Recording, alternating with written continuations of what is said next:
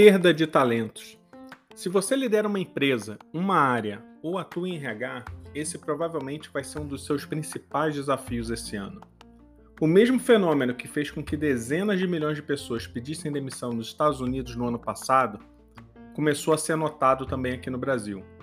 Só para a gente ter uma ideia, mais de meio milhão de pessoas pediram demissão aqui no Brasil em cada um dos últimos meses de 2021. Esse número representa simplesmente o dobro do número de pessoas que pediam demissão antes da pandemia. Mas por que, que isso está acontecendo? Por que, que as pessoas estão pedindo demissão e deixando seus empregos? Isso é o que vamos descobrir no novo episódio do podcast da Futura SA nessa segunda temporada. Vamos lá? Para entender esse processo, a gente precisa analisar um pouco do cenário ao nosso redor. Vamos perceber que esse movimento não aconteceu apenas por conta da pandemia. Na verdade, a pandemia apenas potencializou esse processo. Se a gente analisar os dados nos Estados Unidos sobre o percentual e o número de pessoas que pediu demissão, os dados já vinham em crescimento desde 2009, ou seja, há mais de 10 anos. Essa tendência de crescimento do número de demissões só se deu uma pausa em 2020, por conta de toda a incerteza das pessoas no início da pandemia. Isso aconteceu também aqui no Brasil. Se a gente olhar os dados, né, a gente teve meio milhão de pessoas pedindo demissão né, todo mês aqui no Brasil. Esse número é simplesmente o dobro da média que acontecia nos últimos anos. Ou seja, o que a gente viu é que, na verdade, a pandemia ela não iniciou esse processo, a pandemia potencializou essa tendência. E foi algo que eu percebi com os nossos clientes aqui. Quando as pessoas passaram a trabalhar de casa, isso acabou gerando uma oportunidade para as pessoas conseguirem enxergar que era possível conciliar vida e trabalho. As pessoas puderam sentir o gosto de ter mais autonomia e flexibilidade de horários. Elas perceberam que era possível trabalhar de qualquer lugar. Elas perceberam que, diante de um quadro onde a gente viu a fragilidade do ser humano, a fragilidade da vida, esse período também deu oportunidade para as pessoas mergulharem no autoconhecimento. Muitos investiram seu tempo para descobrir aquilo que realmente importava para elas. Na prática, vida e trabalho passaram a se tornar uma coisa só. As pessoas começaram a comparar a sua vida com o que vivenciavam no trabalho antes da pandemia. O problema é que muitos descobriram que não queriam mais voltar para o modelo anterior.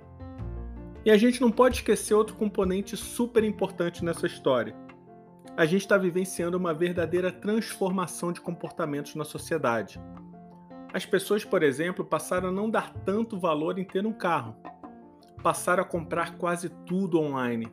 Passaram a pedir mais comida em casa. A nossa forma de aprender mudou. A forma de conhecer outras pessoas mudou. A forma de se divertir mudou. E a forma de se comunicar também mudou. Porém, as mudanças de hábitos das nossas vidas têm gerado um impacto também na forma como a gente vê o trabalho. Parece que o que a gente vivencia no nosso dia a dia não se conecta com a realidade que a gente vive no nosso trabalho. A experiência no trabalho não acompanha essa velocidade que a gente vive no nosso dia a dia. Para muitas pessoas, ainda é uma experiência de burocracia e de falta de agilidade. Isso tudo, mesmo sem a gente perceber, vai gerando um conflito entre a vida que cada pessoa tem no seu dia a dia e a rotina que elas têm no seu trabalho.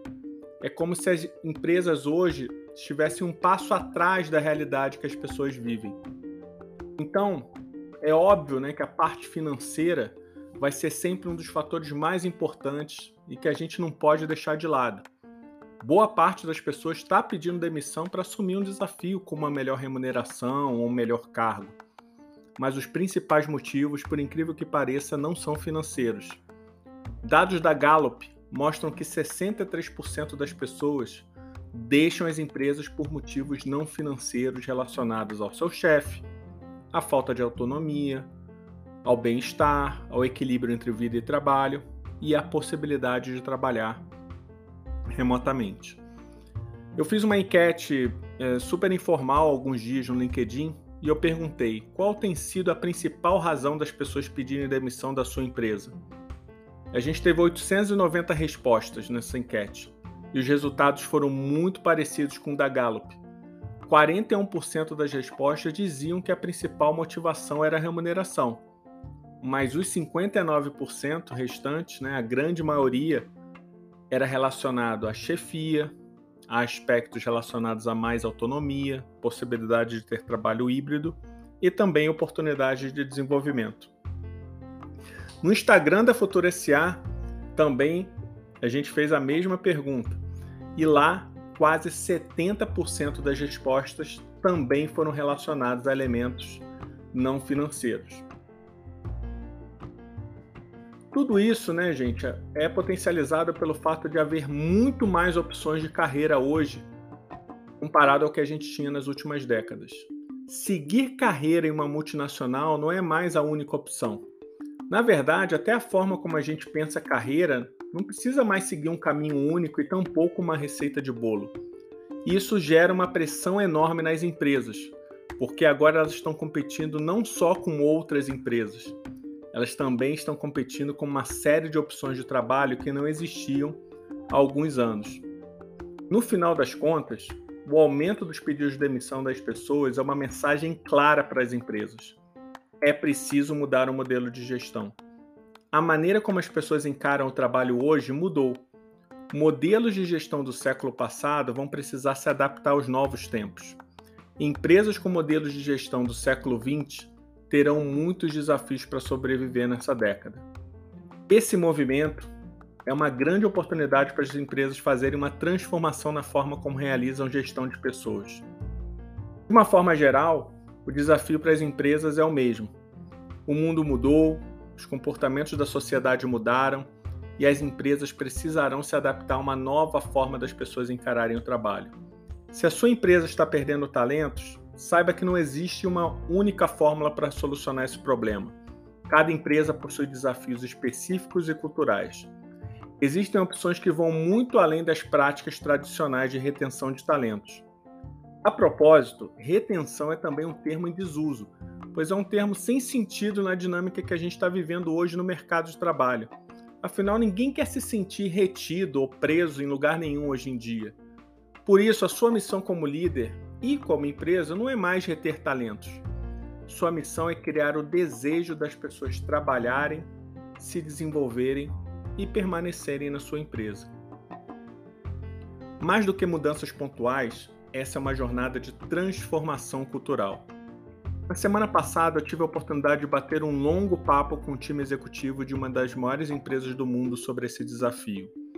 A gente discutiu uma série de ações importantes que aquele grupo deveria focar para modernizar o seu modelo de gestão. Mas o mais importante é que para esse grupo ficou claro que essa é uma jornada que vai muito além de ações pontuais. Essa é uma jornada, como eu disse, de transformação cultural. E o início dessa jornada precisa ter a liderança e o compromisso do time executivo da empresa com novas práticas, novos comportamentos e atitudes. Sem isso, a transformação não acontece. Se você está aqui comigo até o momento, eu gostaria de agradecer muitíssimo por participar novamente desse episódio é, de início, né, reinício do podcast da Futura SA. Esse é o primeiro episódio da segunda temporada.